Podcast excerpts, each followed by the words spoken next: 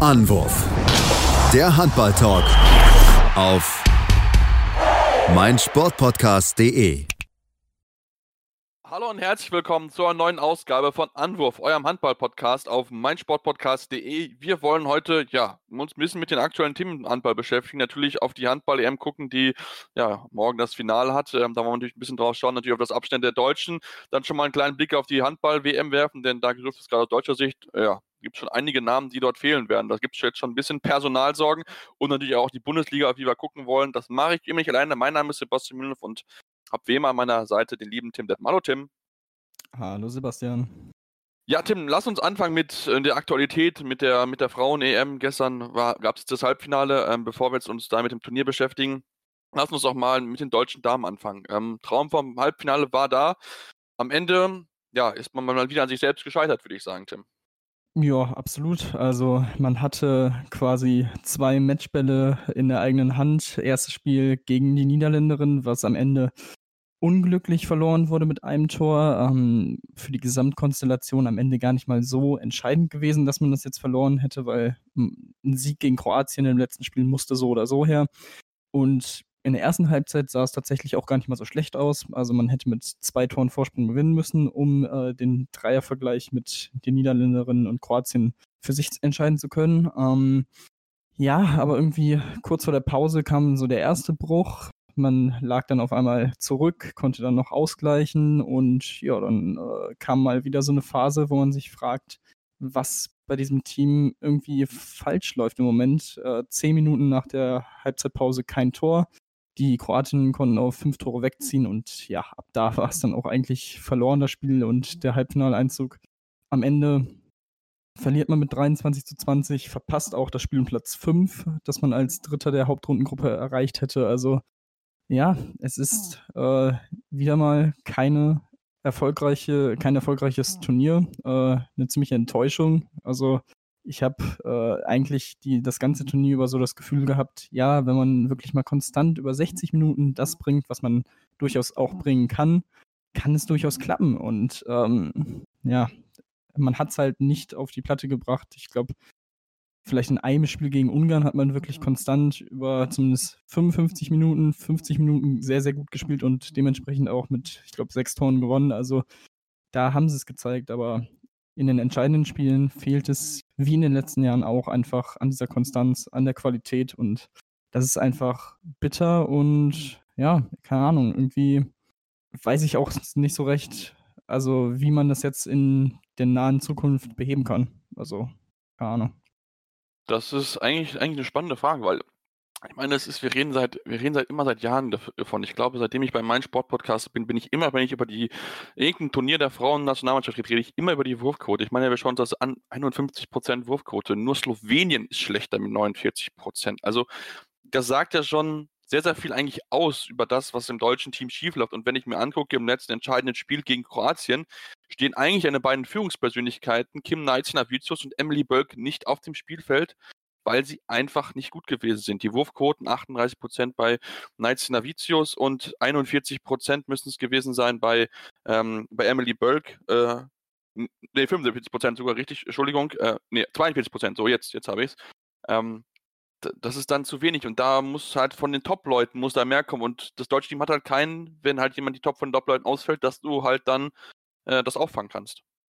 Ja, absolut. Also bei Knights Navicius, das wurde auch im Kommentar in den Spielen immer mal wieder angesprochen, ähm, ist halt, also sie ist eine Spielmacherin, die nicht unbedingt die Torgefahr in Person ist. Ähm, das hat sie dann leider auch in dem letzten Spiel bewiesen mit nur einem Tor. Auch eine Bölk nur zwei Tore in so einem entscheidenden Spiel ist halt wirklich einfach zu schwach. Ähm, das muss man halt auch ganz klar sagen. Ähm, aber auch, also zum Beispiel Julia Meithof, die insgesamt eine gute erste, ähm, gutes erstes Turnier gespielt hat. Ähm, in dem Spiel gegen Kroatien zwar mit neun Toren, aber davon waren halt auch acht, sieben Meter. Das zeigt halt, dass aus dem Rückraum wieder viel zu wenig kam, viel zu wenig aus dem Positionsangriff. Ähm, das ist schon echt sehr, sehr enttäuschend gewesen, finde ich. Und ähm, Ahnung, irgendwie ähm, hatte ich zunächst die Befürchtung, dass man jetzt wieder sagt, ja gut, wir hatten wieder die Chance, ins Halbfinale zu kommen. Es hat wieder knapp nicht gereicht, so wie halt bei den letzten Turnieren auch. Aber ähm, DHB-Sportvorstand Axel Kromer hat äh, relativ deutlich gesagt, wir können nicht von einer gelungenen Europameisterschaft sprechen. Ähm, Henk Gröner war auch ja, sehr angefressen. Also bei den Großturnieren wird deutlich, wo unsere Grenzen sind. Wir sind noch nicht so weit, wie wir gehofft hatten und nicht wirklich vorangekommen. Also immerhin erkennt man jetzt mal an, ähm, dass man von dieser Weltspitze doch noch ein deutliches Stück entfernt ist. Ähm, und ja, Gröner hat halt auch gesagt, das ist alles eine Frage der Qualität. Ähm, wobei auch da, also man hat ja, ich glaube, vor dem Turnier äh, hatte ich mal gelesen, dass 13 Spielerinnen im Kader Champions League spielen diese Saison. Da jetzt zu sagen, die sind dieses Niveau nicht gewöhnt, das bei diesen Turnieren äh, gefordert ist, weiß ich halt auch nicht so recht, weil also ich meine, eine Bölk spielt im Verein halt auch äh, jede Woche Champions League in der ungarischen Liga, die wirklich top besetzt ist, jede Woche auf einem sehr, sehr hohen Niveau. Also da kann man dann schon ein bisschen mehr erwarten, auch wenn sie jetzt natürlich erst vor kurzem dahin gewechselt ist, aber ah, ich weiß nicht, also ich glaube, da macht man sich das vielleicht doch ein bisschen zu einfach, aber ähm, ja, ich glaube, man muss irgendwie generell an den Strukturen was ändern, was auch Präsident Michelmann gesagt hat. Äh, man hat in fünf Jahren die Heim-WM. Ja, bis dahin ist schon noch einiges äh, im Argen und zu verbessern. Da, da bin ich bei dir. Ich meine, klar, also ich finde, von der Qualität her hast du im Rückraum, hast du eigentlich, eigentlich gute Leute, finde ich jetzt persönlich. Ne? Es geht mit Sicherheit, vielleicht fehlt es ein bisschen an der Tiefe auf der einen oder anderen Position, aber was ich mir halt dann auch Gedanken mache, ist halt die Wurfquote von außen halt. Ne? Also wenn ich mir angucke, 32 von 95 äh, Würfen, äh, von 59 Würfen sind reingegangen. Also das ist ein bisschen mehr als auch da 50 Prozent. Die Quote von Antja Laurenroth 7 von 14 oder Amelie Berger 5 von 15 von einem Außenspieler oder Außenspielerin in dem Fall. Also da, da erwarte ich mir einfach mehr. Und ähm, ich denke, das ist das, wo die Frauen den Herren Männern so ein bisschen nachstehen. Sie haben nicht diese hochprozentigen Außenschützen, wie es im, ja, im deutschen Herrenteam mit dem Uwe Gensheimer gibt oder auch anderen Top-Leuten, die dort äh, auf, auf beiden Seiten ja auch sind. Also da, da fehlt es dann vielleicht auch, um dann zu sagen, okay, ja gut, ähm, da hast du jemanden, den du immer auf Außen anspielen kannst, weil du weißt, okay, der Ball ist zu 80, 90 Prozent der Fälle ist er im Tor. Und das, das hast du da halt nicht. Ähm, klar, man muss es auch ein bisschen besser, glaube ich, anspielen, hat man sich auch immer, immer super frei gespielt, aber ähm, teilweise auch da gegen Kroatien waren da Würfel mit dabei, wo ich mir denke, ähm, die Torhüterin steht auf der Linie, da musst du nicht versuchen, in die kurze Ecke zu werfen, auch von außen, das funktioniert nicht. Also da, da, da, da erwarte ich mir ein bisschen mehr Wurfauswahl ähm, und auch allgemein, das waren wirklich Würfe da mit dabei, wo ich mir denke, meine Güte. Also das hätte ich auch gut, das hätte ich genauso gut hingekriegt. ähm, aber ja, ja, es ist so, es ist, ich meine, wir reden immer über dasselbe Thema und ähm, die, die Mädels, klar, es sind noch einiges noch junge mit dabei. Emily Bölk ist noch super jung, auch Sinja Smith ist jetzt auch noch nicht äh, super alt. Ähm, da ist noch ein bisschen Erwart äh, Entwicklungspotenzial erwartbar, aber ähm, davon reden wir irgendwie seit Jahren und es, es kommt irgendwie nicht der nächste richtige Schritt, um, um nach vorne zu machen. Aber ich denke, Tim, auch mit dem neuen Trainer, ich glaube, das Problem würde dadurch nicht automatisch gelöst werden. Nee, auf gar keinen Fall. Also dass Henk Gröner einer der besten Trainer in dem Business ist. Das hat er bewiesen in, äh, bei seinen Stationen vorher, vor dem DHB-Team. Ähm, ich finde generell seine Art, wie er auch in Auszeiten agiert, sehr, sehr passend für das Team, sehr, sehr angenehm.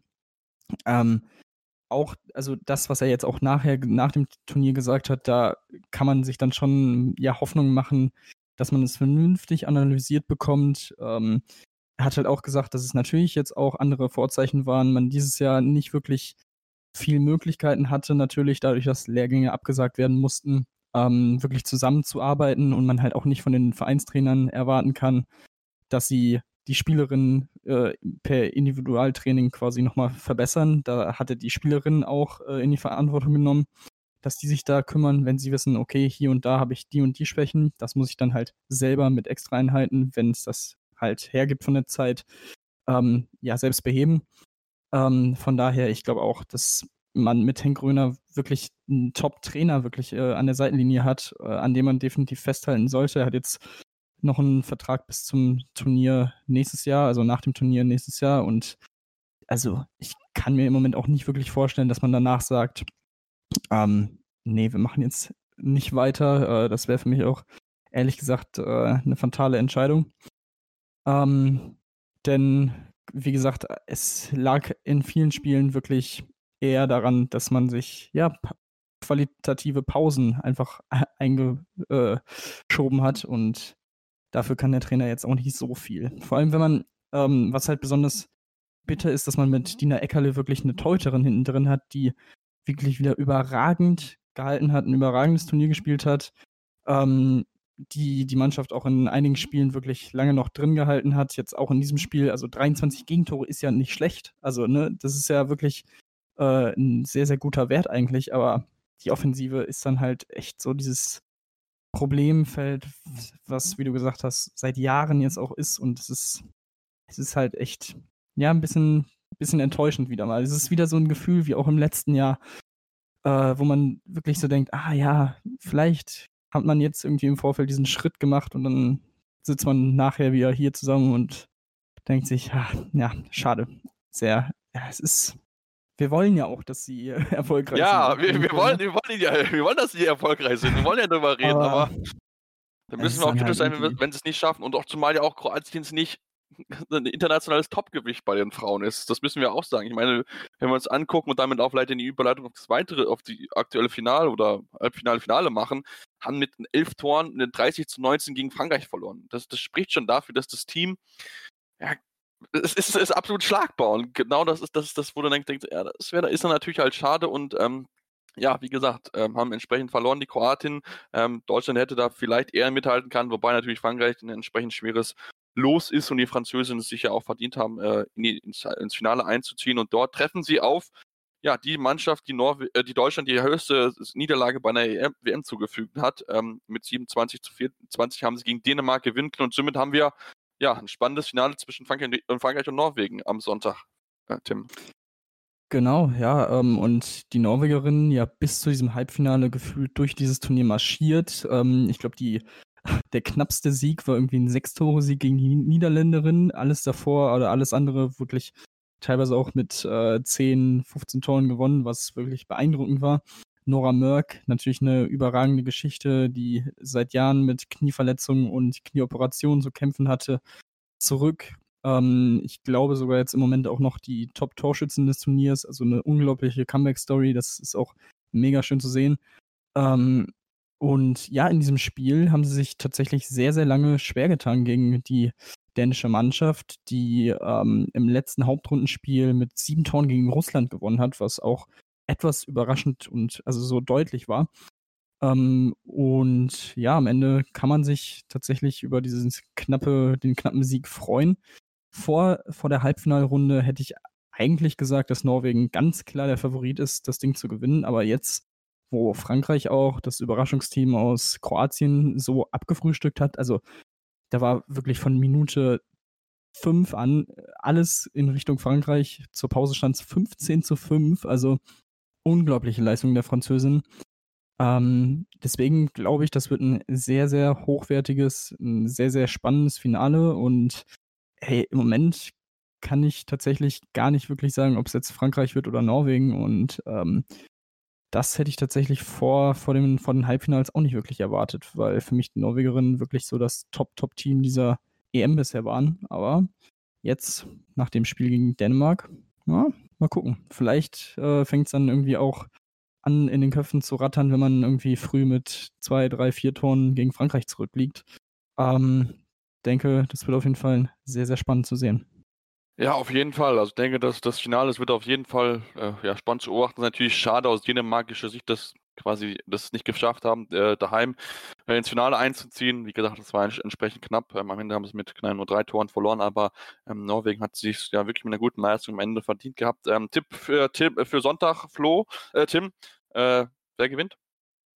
Ja, ich gehe trotzdem mit einem knappen Sieg für Norwegen, weil sie einfach jedes Spiel bisher eigentlich abgeliefert haben. Sie haben äh, mehrmals diesen Vier-Tore-Rückstand auch gegen Dänemark zurück äh, erobert und umgedreht. Von daher glaube ich eher an norwegischen Finalsieg. Ja, ich bin gespannt. Also ich, ich gehe da mich an Französin, ähm, als sie einfach schon, schon so, so viel erlebt haben. Deswegen, ähm, ja, ich denke, es wird aber ein spannendes Spiel. Ich denke, das wird mit Sicherheit knapp, knappes Ding werden und da werden die Französinnen sich noch ein bisschen mehr reinknien müssen. Vielleicht kommen dann die ja, die, die äh, Körner, die sich hatten, gegen Kroatien sparen können, vielleicht so ein bisschen mit rein, um am Ende zu gewinnen. Aber das wird mit Sicherheit ein, ein absolut sehenswertes Finale, das man äh, bei Sport Deutschland TV natürlich sehen kann. Ich werde auf jeden Fall einschalten. Morgen Abend, also Sonntagabend, 18 Uhr geht's los. Ähm, ist zwar nicht ganz fertig, bis die NFL beginnt, aber äh, trotzdem auf jeden Fall lohnenswert, sich äh, vorher anzuschauen. Dann würde ich sagen, machen wir jetzt eine kurze Pause und kommen dann gleich zurück und beschäftigen uns dann ja mit der Handball-WM und der Bundesliga. Deswegen bleibt dran hier bei Anwurf, eurem Handball-Talk auf meinsportpodcast.de. Schatz, ich bin neu verliebt. Was? Da drüben. Das ist er. Aber das ist ein Auto. Ja, eben. Mit ihm habe ich alles richtig gemacht. Wunschauto einfach kaufen, verkaufen oder leasen. Bei Autoscout24. Alles richtig gemacht. Vernimmt sich, was man will. Dann wilde Gerüchte entstanden. Fast nichts davon stimmt. Tatort Sport. Wenn Sporthelden zu Tätern oder Opfern werden, ermittelt Malte Asmus auf meinsportpodcast.de. Folge dem True Crime Podcast, denn manchmal ist Sport tatsächlich Mord. Nicht nur für Sportfans. Ja, wir sind zurück bei Anruf eurem Handball-Talk auf meinsportpodcast.de und wollen uns jetzt ja mit dem Thema Handball-WM beschäftigen, denn die Schatten sind schon vorausgeworfen. Die Teams nominieren jetzt oder die Länder nominieren nach und nach ihre ja, WM-Teams. Also da gibt es schon einige, die es bekannt gegeben haben. Jetzt zuletzt die Schweden und die Österreicher. Wir wollen uns aber die Team erstmal mit dem deutschen Team beschäftigen, denn ja, es gibt eine, einige Absagen. Also wir haben jetzt Patrick Wienscheck, Fabian Wied, Henrik Pekeler, Finn Lemke, Steffen Wapper und Tim Sutor verletzt. Also sieben wichtige Spieler eigentlich, die nicht zur Verfügung stehen. Und gerade da sind die Top 3 Leute weggebrochen. Ja, richtig. Ähm, auf Rückraum rechts bleiben jetzt aus diesem äh, 35er-Kader, den Alfred Gislason gemeldet hat, mit Kai Heffner, David Schmidt und Antonio Metzner, ja, wie du gesagt hast, noch drei Spieler. Ähm, ist natürlich sehr, sehr bitter. Also Semper natürlich ähm, mit dem Kreuzbandriss, ach, also er hat sich wirklich sehr, sehr gut entwickelt in den letzten Jahren äh, in Leipzig, jetzt auch in Flensburg wirklich gut reingefunden. Ähm, für Fabian Wiede kommt dieses Turnier halt einfach auch mit der Belastung noch ein bisschen zu früh äh, nach, der, nach den Schulterproblemen. Äh, auch Weinhold hatte ja immer wieder mit ähm, Verletzungen zu kämpfen. Aber ähm, ja, es ist auf jeden Fall ein sehr interessantes Trio. Ich bin gespannt, wie Alfred Gislason das Ganze löst, ob er vielleicht nur mit Häfner in das Turnier geht, ob er ähm, zwei mitnimmt. Ähm, da bin ich mir im Moment noch nicht so ganz sicher. Also ich könnte mir, ich, also, also ich finde die Option Metzner sehr, sehr interessant, äh, weil er natürlich auch mit seiner Größe aus dem Rückraum schon äh, so ein Shooter-Potenzial hat, was man auf der linken Seite vielleicht nur mit äh, Julius Kühn ähm, hat. Das ist schon, ähm, finde ich tatsächlich eine sehr, sehr interessante Option. Wäre natürlich sein erstes Turnier. Äh, ich weiß gar nicht, ob er schon ein Länderspiel hat. Ähm, also ist natürlich ein relativer Neuling für so ein Turnier. Aber wenn man sich äh, die Gegner in der Vorrunde anguckt, vielleicht gar nicht mal so schlecht, das da zu machen und so äh, irgendwie erstmal ins Turnier zu kommen. Ähm, aber ja, also klar, das schmerzt, aber alle drei sind wirklich sehr gute Spieler. Äh, Schmidt und Metzner sehr, sehr gute Bundesligaspieler. Ich bin, ich bin gespannt, wie sich der Bundestrainer da entscheidet.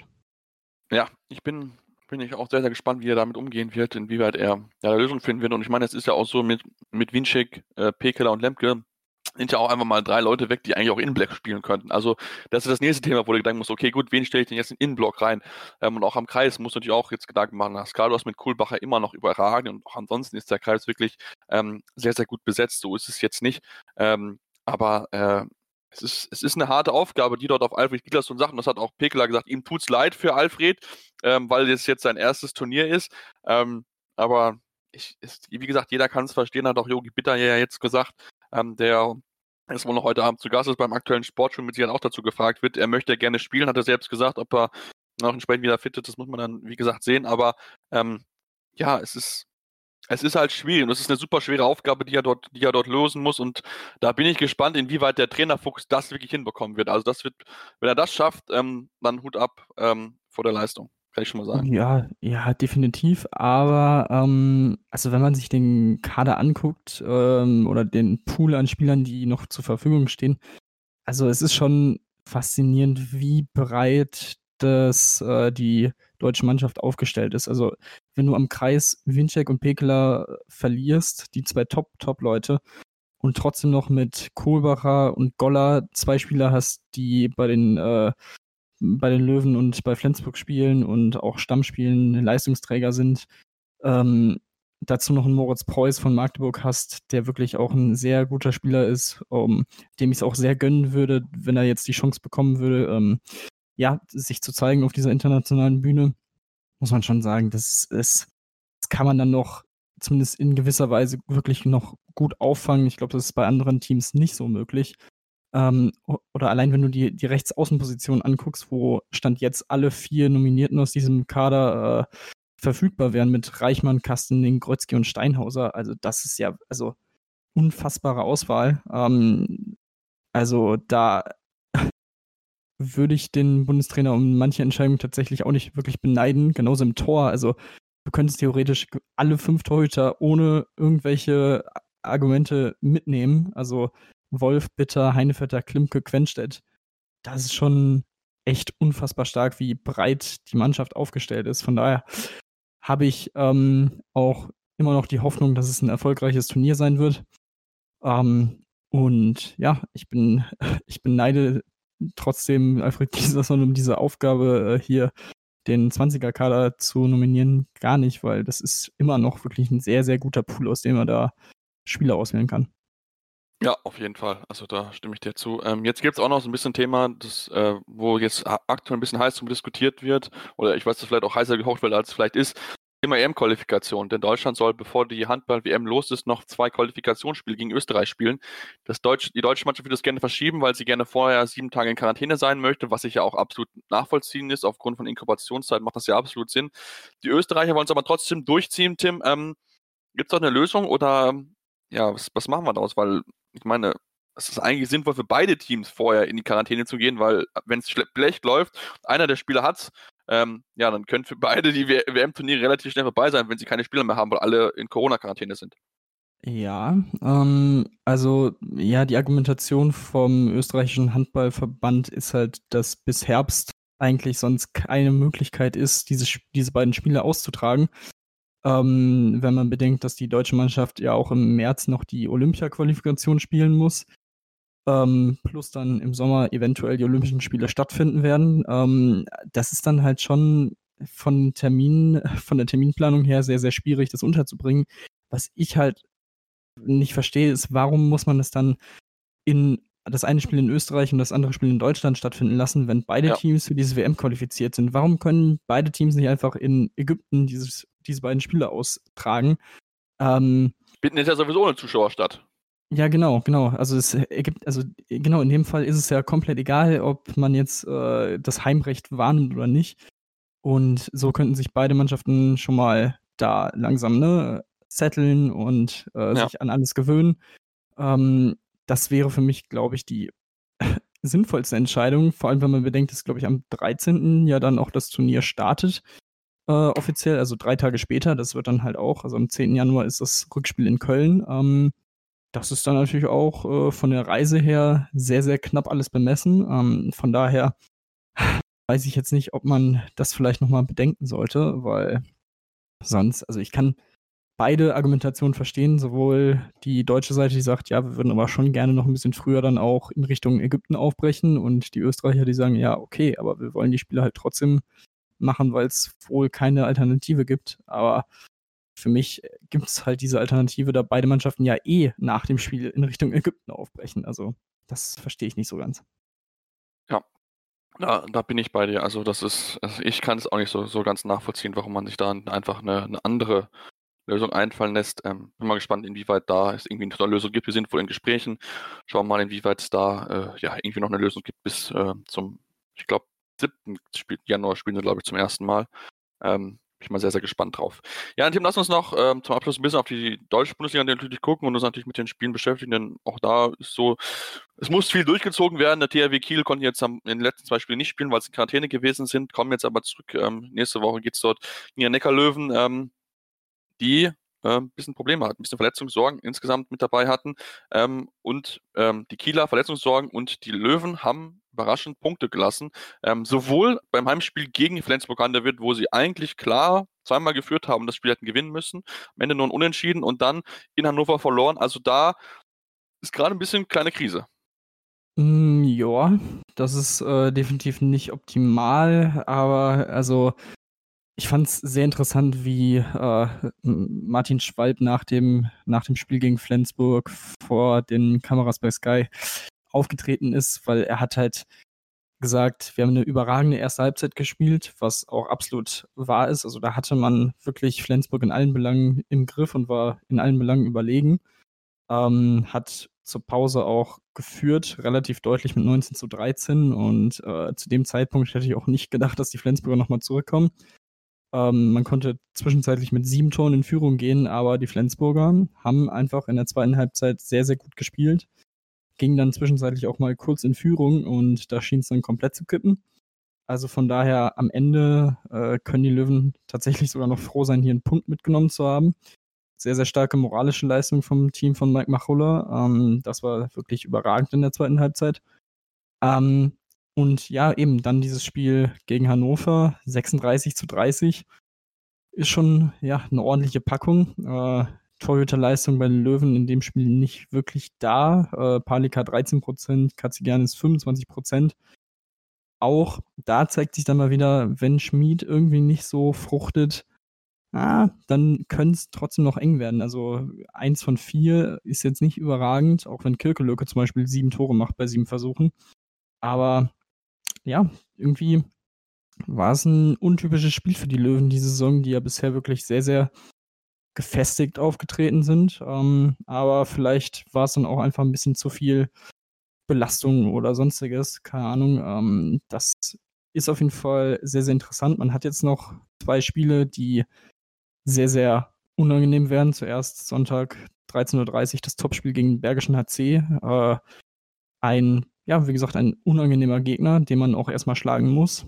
Und danach eben das Gipfeltreffen in Kiel, die ja, wie du gesagt hast, auch ein bisschen angeschlagen daherkommen. Also ja, ich würde ihnen definitiv zutrauen, beide Spiele zu gewinnen. Aber ähm, weiß nicht, dafür muss man sich dann auf jeden Fall nochmal ein bisschen steigern, auf jeden Fall im Vergleich zu Hannover, vor allem halt in der Defensive. Also jetzt zweimal über 30 Tore zu bekommen, ist natürlich äh, eher suboptimal.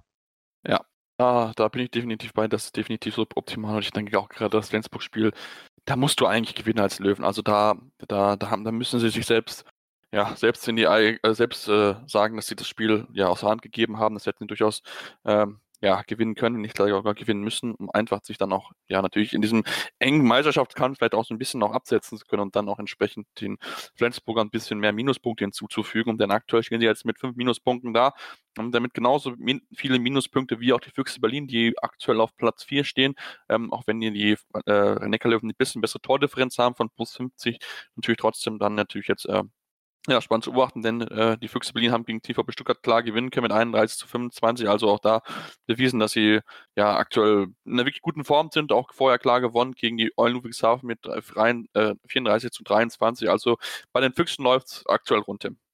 Ja, die Füchse haben sich tatsächlich äh, sehr, sehr gut gefangen, nachdem es am Anfang ein bisschen hier und da gehakt hat, ein paar Ergebnisse nicht wirklich gestimmt haben und man sich schon gedacht hat, oh, okay, die verabschieden sich anscheinend schon relativ früh, äh, deutlich früher als gedacht aus dem Kampf da oben, aber ähm, knapp gegen Melsung gewonnen, was natürlich auch sehr, sehr wichtig war für sie. Die Pflichtaufgaben gegen Coburg und Ludwigshafen, wie du gesagt hast, äh, ja, überzeugend erfüllt. Auch beim Bergischen HC knapp gewonnen, wirklich sehr, sehr, äh, sehr, sehr guten Spiel.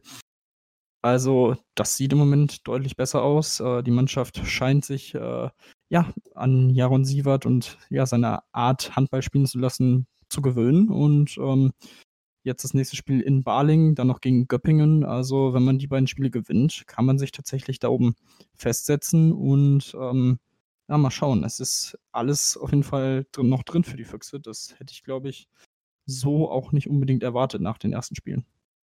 Nee, da, da hatten sie ja wirklich noch einige Probleme, da sah es ja jetzt nicht so gut aus, aber wie gesagt, sie haben sich gefangen, die Qualität im Kader ist definitiv vorhanden, so ist es ja jetzt ja nicht.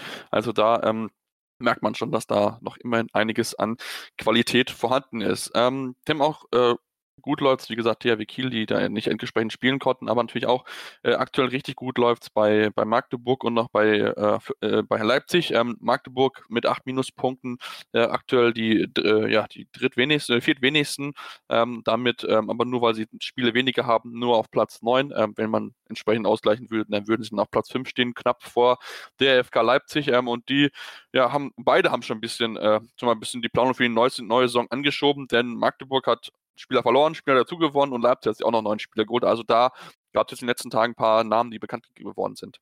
Jo, da äh, ging die Rochade in der Liga auf jeden Fall ordentlich äh, an den Start. Ähm, können ja kurz mal mit Leipzig und auch Erlangen beginnen. Äh, Leipzig verpflichtet nämlich von Erlangen den kroatischen Nationalspieler Sime Ivic. Ähm, sehr, sehr interessant, bekommt auch direkt einen Vertrag bis 2024, also dann drei Jahre. Ähm, ja, wirklich ein schneller, wurfgewaltiger Spieler, äh, der, finde ich, sich sehr gut entwickelt hat, seitdem er in Erlangen spielt und auch sofort eigentlich äh, Leistungsträger geworden ist in der Mannschaft.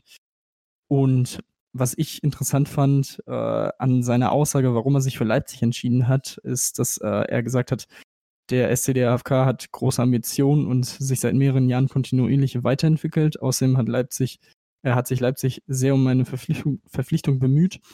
Ähm, ist natürlich ein bisschen bitter für Erlangen, die sich ja auch so ein bisschen ja mit Ambitionen kontinuierlich weiter verbessern wollen, ähm, quasi so von einem direkten Konkurrenten im äh, oberen Mittelfeld der Tabelle ja so einen Topspieler dann weggeschnappt zu bekommen, aber spricht auf jeden Fall für Leipzig, die weiterhin sehr sehr gut aussehen. Ähm, als Ersatz holt Erlangen dann Christoph Steiner zurück aus Magdeburg. Ähm, und auch das wirklich sehr, sehr guter Transfer. Ähm, ich denke, damit wird man auf jeden Fall den Verlust kompensieren können. Äh, hat jetzt in dieser Saison in Magdeburg ein bisschen mit Verletzungen zu kämpfen, aber davor war er wirklich einer der besten Torschützen, ähm, auch als er schon in Erlangen war. Also ja, quasi der verlorene Sohn, der zurückkehrt. Auch das ist wirklich sehr, sehr schön. Selbst Bennett Wiegert sagt, äh, dass er ja, es schade findet, so einen Top-Spieler, so einen Top-Charakter zu verlieren, aber er seine Entscheidung auch verstehen kann. Und ähm, die Magdeburger wiederum haben sich jetzt auf der Torwartposition verstärkt, so wie es äh, den Anschein hat mit Mike Jensen, ähm, der wohl aus Balingen kommt. Zumindest meldet das Handball Leaks auf Instagram, die relativ gut vernetzt zu sein scheinen. Ähm, und da ist natürlich jetzt so die Frage, äh, wird er jetzt für Yannick Green kommen oder für Tulin? Tja, das ist, das ist die spannende Frage. Also, ähm, ich kann mir eigentlich nicht vorstellen, dass die, Flens, dass die Magdeburger ähm, Yannick Green gehen lassen. Gut, vielleicht geht er zu einem Top-Club, die ihn vielleicht holen, aber ähm, kann es mir eigentlich nicht vorstellen. Vielleicht wird dann vielleicht noch äh, Tobias Tulin ein bisschen ausgeliehen, um da vielleicht noch irgendwo ein Jahr irgendwo Spielpraxis zu, lang, zu erlangen. Ähm, bin ich mal sehr, sehr gespannt auf, wie weit es da geben wird. Und ich meine, vielleicht denkt ja auch jetzt Barling über den Tobias Tulin nach, wer weiß das schon. natürlich Barlinger ein bisschen natürlich schade für sie, ähm, weil sie darauf gehofft hatten, dass mit Mike Jensen, der wirklich diese Saison wirklich richtig, richtig gut ist, ähm, ein bisschen bei ihnen bleiben kann, aber aktuell, ja, wie gesagt, konnten sie ihn leider nicht halten, stehen aktuell auf Platz 16 mit einem Punkt mehr als der 17. mit äh, HSG Norton Ling, also von daher läuft es aktuell ganz gut. Ähm, nicht so ganz richtig läuft es bei, bei Minden, jetzt haben die zwar gewonnen in der Woche, Tim, aber ähm, ja, müssen jetzt gleich ihren beide Mindenblock-Spieler äh, ja die nächsten Wochen verpassen, denn sowohl Lukas Meister als auch Miljan Pusic, Pusica fallen monatelang aus.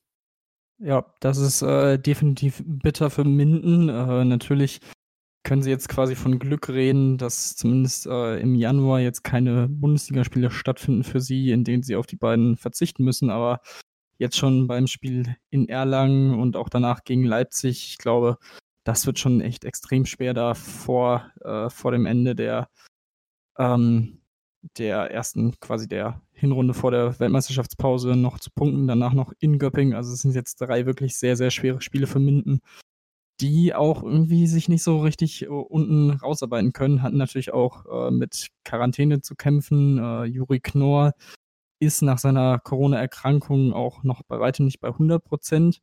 Ähm, bin froh, dass er jetzt zumindest schon mal peu à peu mehr Spielzeit bekommt und ja, zumindest so ein bisschen dem Team helfen kann. Aber ja, es ist schon, es ist eine sehr, sehr schwierige Situation in Minden. Ähm, aber im Moment steht man überm Strich auf Platz 15 mit auch einem Punkt Vorsprung auf die Abstiegsplätze. Ich glaube, um viel mehr geht es in dieser Saison in Minden auch einfach nicht. Hauptsache irgendwie drinbleiben, vier Vereine hinter sich lassen und dann ja irgendwie gucken, dass es ab nächstem, ab der nächsten Saison wieder stetig nach oben geht. Aber es ist schon sehr, sehr interessant, auch was mit Juri Knorr passiert. Auch da die Gerüchteküche brodelt ein wenig, dass er im Sommer äh, zu einem Top-Team wechseln wird. Der THW Kiel da auch sehr, sehr, äh, ja, sehr, sehr immer wieder genannt. Ähm, da bin ich auch sehr, sehr gespannt, ob er dann tatsächlich schon im nächsten Sommer diesen nächsten Schritt wagen wird. Glaubst du, glaubst du, das passiert? Das ist eine gute, gute und spannende Frage. Also ich kann es mir bei, bei Kiel tendenziell immer vorstellen, das haben sie auch mit Distinger gemacht, dass sie sich eh früh geholt haben und die dann erstmal noch, noch geparkt haben, in Anführungsstrichen. Ich glaube, bei Lübeck müsste es gewesen sein, glaube ich, für ein Jahr oder so. Also, ähm, ich denke, das, das ist mit Sicherheit spannend. Und natürlich, klar, die Kieler wollen natürlich auch, äh, gerade weil es auch immer wieder heißt, oder gerade bei den Top-Teams, dass sie halt nicht unbedingt auf den wichtigen Positionen auf deutsche Spieler setzen, dass man da schon so ein bisschen so ein ja, Wettrennen um die Top-Leute gibt auf äh, Rückraumpositionen, weil man halt gerne sagen möchte, okay, ich möchte halt die besten Spieler, auch deutschen besten Spieler natürlich in meinem Kader haben. Deswegen ähm, bin da mal sehr gespannt. Ich kann mir vorstellen, dass es dass einen Wechsel geben wird. Ähm, Ob es für ihn das Beste wäre, keine Ahnung, weiß ich nicht. Ähm, wichtig ist halt, dass er viel Spielzeit bekommt, gerade in jungen Jahren und ähm, dann, ja, schauen wir mal, ob es, inwieweit das da funktionieren wird. Ich bin da wirklich, ja, wirklich sehr, sehr gespannt drauf, äh, ja, inwieweit er sich entwickeln wird und wo er am Ende dann auch wirklich landen wird. Ja, das war es dann heute schon für unsere Aufgabe, Ausgabe, Tim. Ähm, viel besprochen. Natürlich äh, geht es auch bald natürlich auch in die heiße Phase. Also es ist ja noch genug Handball bis Jahresende und dann beginnt ja auch dann schon die Handball-WM. Also da ist noch viel, viel los. Wir werden mit Sicherheit uns noch dieses Mal, Jahr noch einmal hören und dann noch die abschließenden Bundesligaspiele zu besprechen und dann wird mit Sicherheit dann auch im Januar von uns die, Aus die Vorschau auf die Handball-WM geben. Deswegen uns unbedingt weiterhin abonnieren. Ähm, auf dem Spotcatcher eurer Wahl auch gerne bei iTunes mal ein Feedback da lassen. Was hat euch gefallen? Was gefällt euch nicht so gut? Was ist an, sagen würde, ja, redet darüber mal, also wir sind da offen für jegliche Art von Feedback, Kritik, die ihr an uns habt, die ihr an uns richten möchtet. Könnt das gerne natürlich aber auch über die Kanäle von meinem Sportpodcast.de tun. Könnt uns natürlich aber auch folgen. Tim ist es der Twitter-Handle at tim-detman23. Bei mir ist es at seppmaster56. Ähm, wie gesagt, da gibt es auch äh, fleißig Handball-Content. Bei mir aktuell leider viel zu wenig, als wie ich das mir wünschen würde. Aber es wird sicher im neuen Jahr wieder anders werden. Da bin ich äh, felsenfest von überzeugt. Und ähm, ja, dann würde ich sagen, frohe Weihnachten, bis dann und wir hören uns dann zwischen den Jahren wieder. Bis dann hier bei äh, eurem Handball-Podcast Anwurf auf meinsportpodcast.de. Anwurf. Der Handball-Talk auf meinsportpodcast.de.